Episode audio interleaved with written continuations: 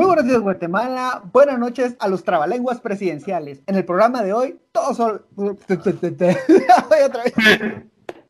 Hoy me tengo del, del presidente. Ya era el presidente. Una, dos, tres. Muy buenos días, Guatemala. Buenas noches a los trabalenguas presidenciales. En el programa de hoy, todo sobre el teletrabajo. Lo bueno, podrás levantarte de cama e ir a trabajar. Lo malo, vas a levantarte de tu cama directo a trabajar. También, ¿cuál sería el equivalente a viernes de jeans y tenis? Usar Skype en vez de Zoom o viernes de pongo mi fondo de pantalla. Bienvenidos a este Chajalele, 40% información, 40% risas, 20% mala adicción. Saludos a los nostálgicos de los sobrecitos de cremora de oficina.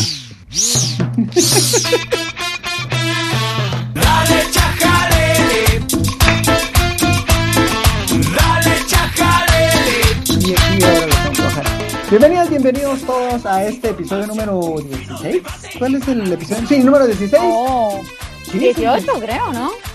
No, hoy habíamos grabado un 16, me recuerdo. Es más, creo que también un 17.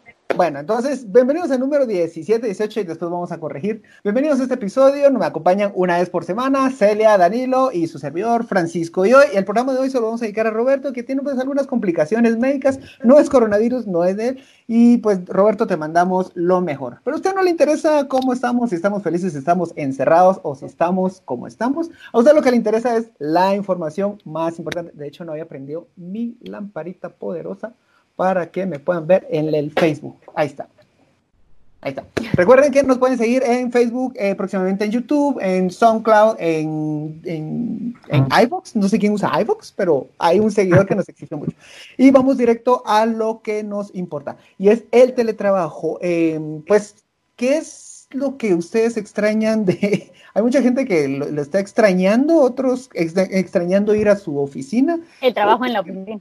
Ajá, y otros pues realmente no. Del primero que me están diciendo que a lo que llegamos al consenso son los sobrecitos de cremora en la oficina. Eso nos da muchísima tristeza que no lo estamos teniendo en este momento. No sé qué extrañan ustedes de poder ir a una oficina. No sé si la gente extraña el tener acceso a sobrecitos de cremora en la oficina o será que poder robarse los sobrecitos de cremora para tener en otros momentos de su vida. Y era como llegar todo fresco, saludar a la gente, platicar y ponerte de acuerdo cómo la estaban pasando y las penas del trabajo. en el episodio de hoy tenemos un, dos estudios muy interesantes, bueno, uno principalmente, em, que nos habla de las ventajas y desventajas del el teletrabajo. Eh, por, por un lado pareciera que es algo demasiado cómodo, pero también tiene sus desventajas al mismo tiempo. Es decir, nos está produciendo con mucho sentimiento encontrado. Celia. Sí, me, me encanta que Pancho dice un estudio, así como que nos pusimos a evaluar el teletrabajo en todo el territorio guatemalteco, lo cual no es cierto. Pero, me quitando la credibilidad que no tenemos. Sí, no, pero, pero está, o sea, también está interesante porque encontramos un artículo en El Economista o The Economist y lo que dice precisamente sobre esas emociones encontradas que podemos tener, bueno, no, mentira, lo voy a decir de la forma correcta, que pueden tener algunos porque no tengo ninguna emoción encontrada, yo estoy feliz trabajando desde mi casa.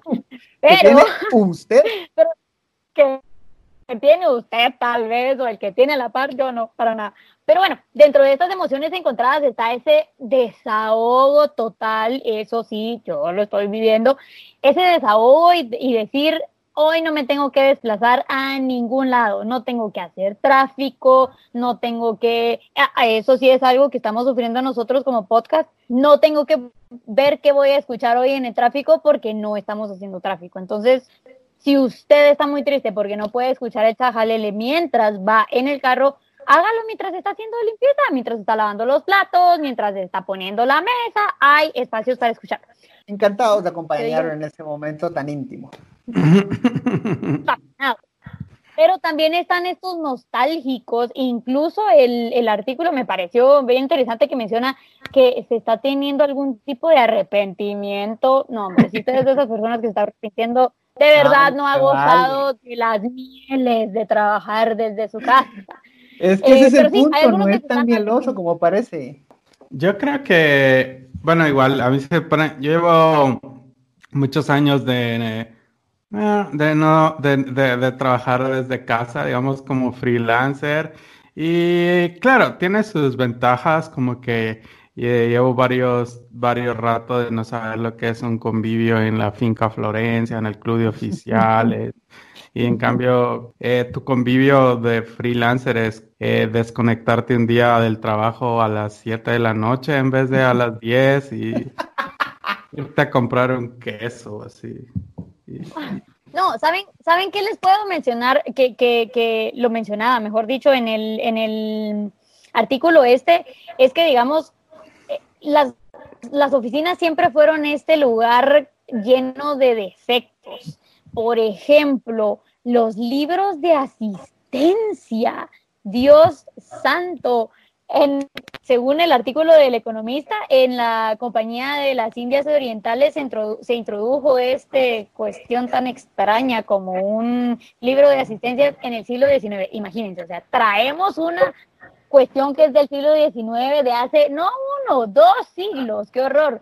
Pero lo que mencionaba que me llamó mucho la atención es que los empleados lo tenían que firmar cuando llegaban, cuando se iban, pero también cada 15 minutos, cada 15 minutos. Había una persona que llegaba a firmarlo hasta siete veces solo mientras estaba leyendo el periódico. Imagínense eso. O sea, eso le quita a uno la productividad o no.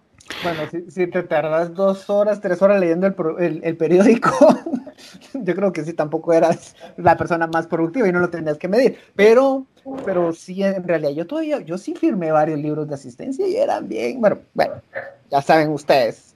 Pero para que vean que no todo es tan malo, vamos a hablar también de cuáles son esos ¿qué serían esas ventajas de ir a la oficina? ¿Cuáles dirían ustedes que son algunas de las ventajas de sí poder ir a la oficina? Mira, yo sí he visto mucho que hay mucha gente que, que le gusta la, apariencia, que, que, sí, sí, tiene ese personaje de llegar a la oficina, así oler sabrosísimo, ponerse sus mejores galas, echarse toda la gelatina así para atrás y, ese, y ese cabello. Moco de gorila otra vez. El moco de gorila nivel galán hay mucha gente que sí realmente necesita eso porque es un personaje que te logra desvincular de tus actividades diarias. Y eso es algo que ya habíamos mencionado aquí.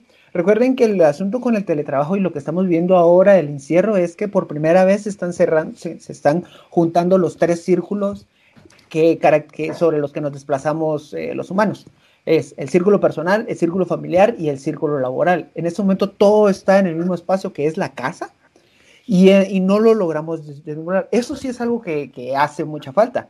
Ya también algo que hace falta es como esos amoríos de, de, de, oficina. De hecho, hicimos una encuesta en Twitter y de las cosas que, por ejemplo, de, de, las cosas, la mayor ventaja que la gente considera es que lo mejor que vas a tener del teletrabajo es que vas a usar tu propio baño. Yo conozco gente que no puede desfogar, por así decirlo si no es en su propio baño. Entonces, esta gente con el teletrabajo está bendecida totalmente. Lo que más les... Lo, Levantándote a y, encontrar la decepción de que no está el llaverito puesto porque alguien más está en el baño, entonces... Pero yo sí vuelvo, yo he visto muchas empresas en las que había una política general en la que, bueno, casi todas, y bueno, no las cumplen, en la, política general era que no se permitía tener amores entre la oficina. Igual sabías que todos estaban tronando los empaques contra todos, pero hay un momento en el que recursos humanos te llamaba y te decía, bueno, usted, ustedes dos son una pareja y tienen que elegir quién va a seguir en esta empresa. No sé, yo sí siento que cierto, cierta nostalgia por ese, por ese riesgo de que un, de un beso puede depender tu, los, tus ingresos y la estabilidad de tu hogar. Es como, ¡ay! Esa, esa emoción, a beso culposo. ¿Qué, qué, qué novela mexicana, qué drama, me encanta. Bésame. No, está, somos compañeros de trabajo. Ruiz. Ángel Ruiz, no te puedo besar aquí. Nos van a despedir. No me importa acudiré a mi pasivo laboral, viviremos en otro lado. No, y de hecho como el, en las oficinas siempre hay un doncito que es entusiasta del almuerzo, ya como desde las 12 del mediodía a preguntarte como, bueno, ¿y entonces qué? ¿Qué va a haber hoy? Es como, ya, es, es, feliz porque ya puede como comprar su, un, su, una de sus carnitas, una su mojarrita, así como echado, doña. Imaginando todo el universo. prepara hoy, prepara hoy una mojarrita bien sabroso y muchas gracias que nos echamos una cervecita. Eso sí se extraña mucho. Y esa interacción social sí va creando mucha cohesión. En los trabajos que yo he tenido siempre hay un elemento que requiere mucha creatividad y esa, eso se crea mucho cuando hay una conexión en el equipo. Un teletrabajo al 100% en el que realmente no conoces a tus, tus colegas, les estoy hablando de, espacios como Chajalele, por ejemplo, que sí necesitamos estar creando y, riéndonos demasiado todo el tiempo, pues aquí sí funciona. hay gente que por lo que necesita... de la empresa Chajalele, todos los, aliados. Luz. No, por ejemplo, eh, Danilo es un, es un socio de Chajalele, a él le encanta aportar las, ideas. No, y también cuando vamos creando esa dinámica, hay, pero al mismo tiempo hay trabajos que lo que necesitas es darle ok a un cheque, dar, sumarlo a la partida. Entonces, no sos una persona que necesariamente tiene que estar encerrada en un trabajo. La esencia de del teletrabajo es que no aplica para todas las personas. Algunos sí, obviamente no vas a hacer teletrabajo para un albañil, porque a menos que, lo que construyas en Minecraft se cree en el mundo real. Espacios de Minecraft. entonces yo no creo que, pudiera. Eh, bueno, realidad virtual, hay que darle también su crédito a que estas cosas se puedan hacer, ¿no?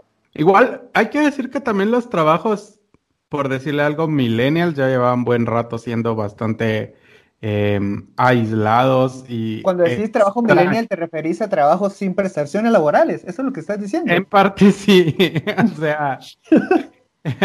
Eh, pero también como, o sea, conoces Mara que su trabajo es ser eh, administrar el Instagram de una distribuidora de pantimedias en Panamá y, como solo es su, interacción con los demás eh, confederados de la empresa. es eh, mandarles una matriz de, Excel y, ya, y medio hablarse en WhatsApp. Yo sí conocí a una chava que era, que era la, la community manager en el teléfono y le estaba dando besitos a todos y besitos a todos. Y uy, qué cusca. ¿Qué onda? Le, solo le pregunté y me dice, no, es que fíjate que mi trabajo es darle como besitos a todos los que me escriben y darle gracias. Pero la chava está en Costa Rica, yo nunca la he conocido. No, no, no creo que esa socia vaya a recibir muchas prestaciones laborales al momento en que se desvincule de la empresa. Yo creo que a esa, a esa persona le pagaban por darle besitos a todo el talento de esa oficina. a los demás héroes de, la, empresa. héroes y heroínas de esa empresa. Pero sí, es bien curioso porque incluso antes de que se diera todo este problema eh, con la pandemia, pues ya había un incremento en el trabajo remoto, que muchos le llaman, o trabajo desde... La verdad es que hay que decirle trabajo remoto, porque antes de esto yo, por ejemplo, pensaba, bueno, yo hago trabajo de investigación, podría estar investigando desde Timbuktu, por ejemplo, desde la muralla china, si es que me llegue el wifi, y no pasaba nada. Entonces, ese, es el, ese también es la idea del trabajo remoto. Ahora bien, creo que ya pensando en un mundo, si es que todavía se puede, si es que ya se puede hablar de un mundo post-coronavirus, todavía no queda largo rato, por lo menos aquí en Guatemala, porque en otros países ya están empezando a salir. Pensando más adelante, se puede empezar a, ver esto como una opción, que más personas, como ustedes bien lo dijeron, las personas que no necesiten estar en la oficina puedan trabajar remotamente para que los espacios vayan siendo más abiertos, más amplios, no haya tanta aglomeración tampoco en las oficinas, porque digamos no es el caso de Guatemala no hay tantos edificios, no hay, no hay estos, em, eh, digamos, el skyline no está lleno de, oficinas, pero en otras partes del mundo tenemos eleva, o sea, los edificios tienen elevadores. ¿Cuántas personas caben en un elevador? A las horas pico, porque recordemos que no solo se hace hora pico en el carro, se hace hora pico también en los elevadores.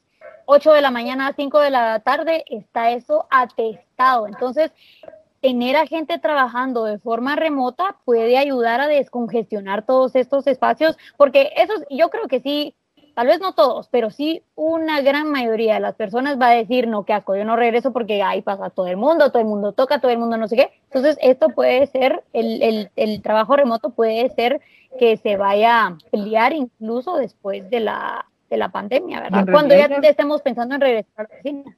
En realidad ya había muchas condiciones para que esto empezara porque el metro cuadrado de las oficinas estaba saliendo absurdamente caro. Estoy hablando solo en Ciudad de Guatemala. En, ciudades como Quetzaltenango, Huetenango, todo eso, pues realmente todavía no es tan elevado, pero en Guatemala encontrabas unos arrendamientos de mil dólares, dos mil dólares por unos espacios que, que, eran ridículamente pequeños o que realmente ni siquiera compensaban o que no tenían parqueo o que, ojo ahí, esa es una mega ventaja, no más gasto de parqueo, chingado parqueo, lo detesto, eso como me duele, drena mi economía. Y eso es una de las, de las grandes de las Ahora, hasta, hasta aquí hay, hay como, hemos hablado como una zona gris que de por sí, pero en general suena como más positivo, pero hay otras cosas que implicaría el trabajo en casa y es que una de las desventajas es que muchos de los costos se trasladarían hacia nuestros hogares. Si bien es cierto que ya no vamos a estar gastando en el restaurante, en el cafecito, en cualquier cosa en la tiendita que vamos a ir a comprar, sí hay un mayor consumo de luz, sí hay un mayor consumo de, de, agua, o sea, los servicios básicos van a aumentar en nuestra casa. Eh, el internet, si teníamos un internet básico porque llegábamos a descansar a casa y pues, ni siquiera nos hacía falta obligatoriamente vamos a tener que tener un servicio. Otro día nos vamos a dejar mucho de las estafas que nos dan las empresas de, telefonía aquí. Le llevamos mucha hambre, le vamos, a, juntar bastante material y pues advertidos ya están esas dos, dos, empresas. Si nos quieren desconectar el internet, tienen tiempo.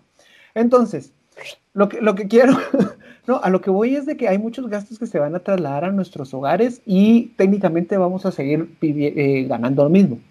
Y había otro, eh, creo que era el mismo artículo que nos compartiste, Celia, y que también hablaba de la que ya no vamos a seguir, muchas empresas ya no van a ver el sentido de pagar seguro de vida al, eh, o, seguro médico a, a, sus socios, a sus, a, sus, a sus confrades.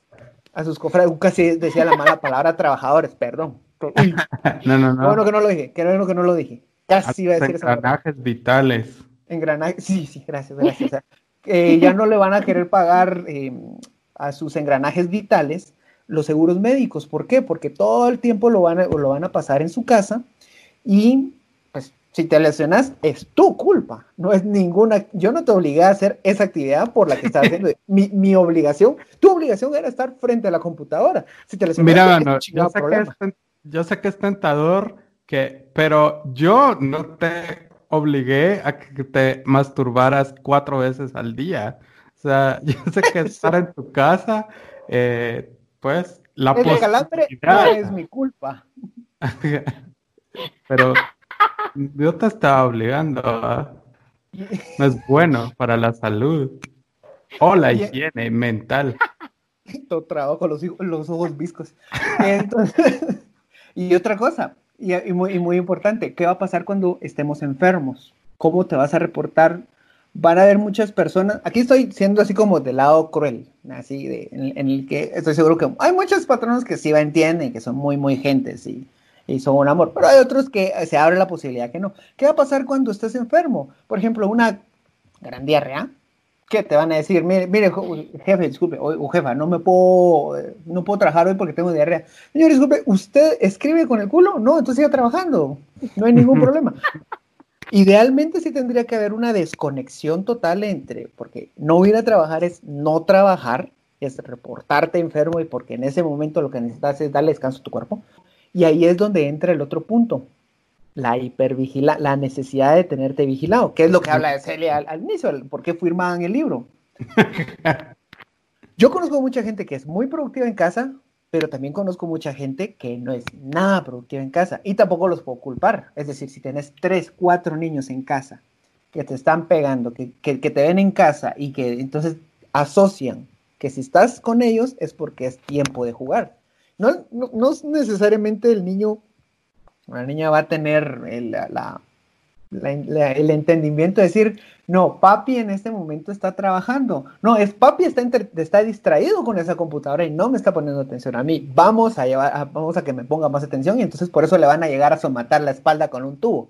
Sí, eso sí, e, y es básicamente lo que hablabas de los de los círculos, o sea, es muy difícil desligarte de otros quehaceres, incluso eh, del hogar cuando estamos en el hogar. Entonces, es eh, eh, importante lo del traslado de los costos, que creo que ya estamos viendo y hemos visto varios ejemplos en las redes sociales de las personas que en algún tipo de denuncia social, si así se le podría llamar. Yo tengo un poco de conflicto cuando se hace la denuncia por medio de redes sociales porque se desvirtúa un poco la, idea de la denuncia, pero digamos, ya se están dando a conocer estos, estos casos. ¿Por qué? Porque es, lógico, si estamos pasando más tiempo en nuestra casa, pues tenemos la luz prendida más tiempo, que el ventilador, porque nos estamos muriendo del calor. Yo personalmente no puedo vivir si no tengo un ventilador en la cara. Em, la luz, porque pues tenemos que tener conectada la computadora, después se nos desconectó el teléfono, después se nos desconectó tal otra cosa. Entonces, todas estas cuestiones nuevamente nos llevan también a algo que habíamos comentado en otros, en otros em, programas, la capacidad de negociación que vamos a tener como trabajadores con nuestro empleador, creo que aquí también va a entrar. ¿Qué, palabra dijiste, ¿Qué palabra dijiste? Talento. querrás decir la organización entre legionarios, entre colegionarios, entre secuaces, digámosle. Entre secuaces del capital. Es, a eso te referías, ¿cierto? A ellos me refería totalmente. Yo misma soy una, una. En ese sentido, hay que, eh, es, por ejemplo, el caso de Francia, que en 2017 creó una ley muy interesante, que es el derecho a la desconexión. Esta ley no obliga a las empresas o no obliga a las personas a que apaguen su teléfono o que no, o, que los servidores de los correos electrónicos se queden bloqueados, pero sí da la capacidad, el argumento base para que emplea, para que socios del, agremiados al capital productivo y sus patronos puedan empezar a entablar una, una llegar al mejor, al, punto de equilibrio en el que la persona que ah, contribuye a crecer, a hacer crecer el capital, eh, pueda realmente desconectarse cuando está fuera de la oficina. Y eso es un derecho que se legislaron en 2000, pues, relativamente eh, reciente en, Francia. Hay ejemplos como en Alemania, en Volkswagen, que ahí sí por ley, eh, dentro de la empresa ellos desconectan los servidores de los correos y nadie puede enviar correos más allá de las 16.30 horas hasta el siguiente día de las 7.30 de la mañana. Pero entonces ahí es donde tenemos que empezar a nosotros a, negociar, pero también nosotros negociar con nosotros mismos. No sé si a ustedes les pasó, pero yo estoy, así, la, la jornada se me va, y se me va, y se me va, y se me va. Porque ya no está eso de, ok, ya terminó mi hora, o me voy antes que, que empiece el tráfico, o me voy después de que... Entonces ya no hay ese, ese punto de quiebra y finalización de las tareas, sino que es como, tengo esta tarea pendiente, bueno, también la puedo hacer hoy, y también la puedo hacer hoy, y también la puedo hacer hoy, también la puedo hacer hoy. Y en la misma lógica entre todos los correligionarios de la empresa, se van pasando trabajo entre ellos. Es como, mira, son las 10 de la noche, pero pues bueno, te quiero pasar eso. Y entonces está el teléfono zumba, zumba, zumba, zumba, zumba, zumba, zumba, zumba, zumba, zumba, y nunca vamos a, trabajar mm, del todo. Experimentos en Guatemala creo que han habido algunos. Por ejemplo, no sé si ustedes han visto alguno de teletrabajo eh, antes experimentos de, qué tipo? de teletrabajo antes de, pues yo, ya teletrabajaba desde antes, pero no le encantaba a las personas con las que trabajaba, sinceramente. Eh, lo llamábamos día de investigación. ¿Qué quería decir esto? Que, como les comentaba, como yo hago investigación sociopolítica, ese era día solo de quedarme en mi casa trabajando, no adelantando, trabajando en la investigación, porque nosotros, por ejemplo, atendemos medios, eh, que llega alguien a la oficina y se pone a platicar sobre otra cosa, que nos llegan a preguntar sobre otra cosa, pedir que trabajemos en este proyecto. Entonces, ese día era única y exclusivamente para la investigación que nosotros estábamos realizando. Ahí se quedaba. En la MUNI ya empezaron a hacer el, el experimento, el, el, el señor alcalde empezó a, presentar cómo la gente ya podía llegar a las oficinas y ponerse frente a una pantalla y que lo atendieran ahí vía cámara. Entonces del otro lado estaba el, el, socio estatal municipal. no podemos hablar de capital. Estaba atendiendo a la, al, al, al usuario y pues ella podía hacer las sesiones. En realidad eso tiene poco sentido porque si realmente ya lo puedes hacer Igual ahora, podrías hacerlo todo, ajá, o sea, podrías hacerlo todo en línea, pero también entiendo que hay mucha gente que solo es negada para la tele, para la para la tecnología o que así como Celia se identifica como una boomer joven que le gusta mm. hacer cola para ir a pagar su cable al banco. Antes Ah, eh, no era el cable, no me recuerdo qué era, el seguro del carro o algo así. Y yo creo que, bueno, no sé, como que uno termina, o sea, yo tengo que reconocer que termino a veces romantizando como el, trabajo de mi mamá, que iba a la superintendencia de bancos, eh, salía y luego em, interactuaba Em, ahí con sus demás cómplices eh, de, ahí y em, todas las prestaciones, todo este asunto, em, poder ir a los sábados a jugar tenis a Guatebanco, ese tipo de trabajos del ayer. Esos eh, trabajos en, los que eras un operario y podías comprar una casa para cada uno de tus cinco hijos. Exacto, así era el trabajo de mi mamá. En cambio, ahora todo es, eh, pero yo creo que poniéndonos, yendo más como profundo y a nivel global, creo que ese es como la eh, máxima destino del neoliberalismo, como que termines difuminando por completo las las fronteras entre trabajo y vida personal, eh, lo cual es bastante darks, pienso yo, como que al punto que ya no sé cuál es el tiempo de trabajo y tiempo personal porque toda esta mamada, que no digo que no ocurra a nivel individual, que haya gente que disfrute su trabajo, yo disfruto hacer cosas de mi trabajo, pero también todo este rollo de tenés que Sí, esa, esa onda de si te consigues un trabajo que disfrutas nunca vas a tener que volver a trabajar en tu vida es como medio bullshit porque es como al final es trabajo, pues, o sea, es como si mi trabajo fuera, espero que esto no suene como sexista, pero si mi trabajo fuera como ser el masajista tántrico de Rihanna por, decir, un, por, decir un, masaje cualquiera. Por mencionar un tipo de masaje. Rihanna necesita un masajista tántrico y descubrió que eh, yo soy el mejor masajista tántrico del mundo. Entonces me contrató a mí. Si ese fuera mi trabajo, estoy seguro que habría un día en el que llegaría a decir, Mano, hoy no te voy a, saber nada de Rihanna ni sus curvas. Es lo último que quiero saber. Estoy harto de Rihanna y sus curvas. Porque es trabajo a final de cuentas. que mucho que te lo pueden enviar, envidiar, pero después hay un día que solo deja de ser gracioso. Bueno, ah. llegamos al, final de este chajalele. Eh, creímos que nos íbamos a tardar menos porque no estaba Roberto, pero bueno, igual se nos fue la lengua como siempre. Le, eh, le dimos rienda suelta. Ahí nos trata la lengua y pues ya sabe que se trata de chajalele, son tres personas, cuatro personas usualmente, pues nos hizo falta uno, que pues tienen un trabajo bastante profesional a diario. En este momento no tanto. Y pues lo que queremos es pasar un buen rato con ustedes, dándoles puntos de vista para que usted llegue como más informado, ya tenga más argumentos para debatir y que no se quede calladote ahí o calladota ahí en la cena familiar y que digan, o en el Zoom, que ya, pueda usted llegar a presumir. el familiar. ¿Ustedes sabían que en el, en el, eh, el humano se divide en tres círculos y que, y que, por primera vez los estamos juntando? Ese dato lo va a hacer a usted más sexy. Así que escuche Chajalele para ser más sexy.